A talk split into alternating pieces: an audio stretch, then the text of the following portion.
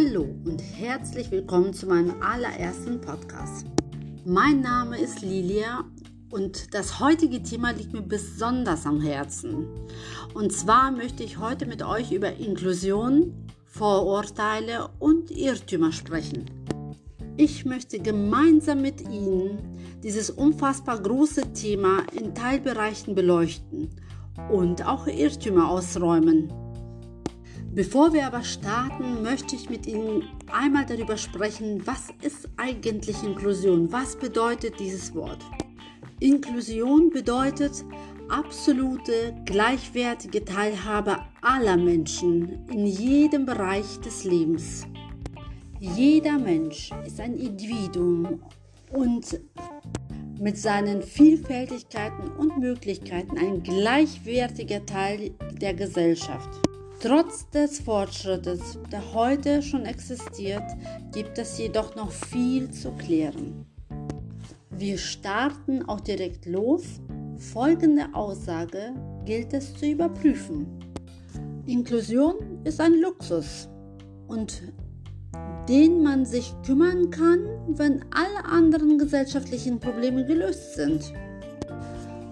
Wie stehen wir eigentlich zu dem Thema? Denn Fakt ist, Inklusion ist kein Wunsch und auch kein gesellschaftliches Zugeständnis an Menschen mit Behinderung. Inklusion ist ein Menschenrecht. Mit der Unterzeichnung und Ratifizierung des, der Behindertenrechtskonvention der Vereinigten Nationen hat sich Deutschland verpflichtet, für dieses Menschenrecht einzustehen und die gleichberechtigte Teilhabe von Menschen mit Behinderung an gesellschaftlichen Leben zu verwirklichen. Kurz gesagt, die UN-Behindertenrechtskonvention ist geltendes Recht. Inklusion zu begrenzen oder bei größerem Aufwand nicht weiter zu verfolgen, können wir also nicht einfach mit einem, naja, das geht eben nicht abtun denn dann verstoßen wir gegen das Recht. Schauen wir uns gemeinsam mal eine zweite Aussage mal an.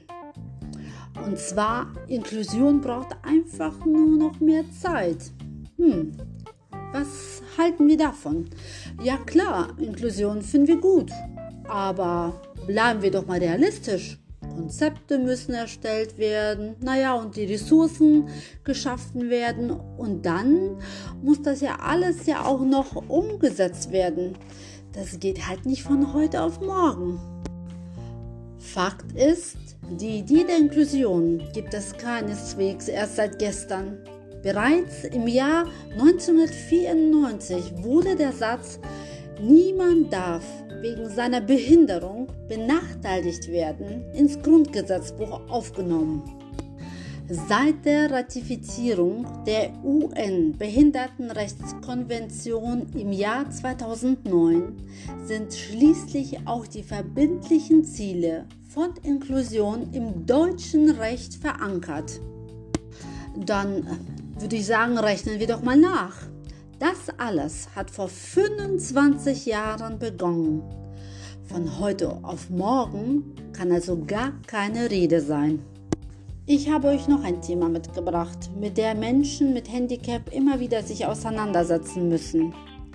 Und zwar Arbeitgeber müssen viel Geld investieren, um ihre Unternehmen barrierefrei zu machen. Wenn wir die Fakten aber checken, wissen wir, es gibt viele Fördermöglichkeiten für Arbeitgeber und Arbeitgeberinnen, die Menschen mit der Behinderung einstellen. Die Bundesagentur für Arbeit und die Integrationsämter beraten Unternehmen und unterstützen sie finanziell. Außerdem muss man wissen, dass es Bereiche gibt, zum Beispiel in der Krebsdiagnostik, in dem durchaus vom Vorteil sein kann, dass Menschen mit einer Sehbehinderung dort angestellt sind. Denn diese Menschen haben sehr ausgeprägte taktile Fähigkeiten, die sie gut einbringen können. Einen allerletzten Punkt möchte ich mit Ihnen noch ansprechen. Und zwar, Menschen mit Behinderung können nie so glücklich sein wie Menschen ohne Behinderung. Ist es denn aber nicht vielmehr so, dass Glück eine höchst subjektive Empfindung ist, die von vielen inneren und äußeren Faktoren abhängt? Das gilt für Menschen mit Behinderung genauso wie für Menschen ohne Behinderung. Zu diesen Faktoren gehören zum Beispiel Freunde, Familie, Arbeit, Anerkennung und vieles mehr. Eine körperliche oder geistige Behinderung schränkt die Chancen auf Glück nicht ein, wohl aber Barrieren im Alltag und vor allem die Barrieren, die viele Menschen noch in ihren Köpfen haben. Naja, was fällt euch auf? Es ist häufig nicht die Behinderung, die die Menschen frustriert, sondern die fehlende Inklusion.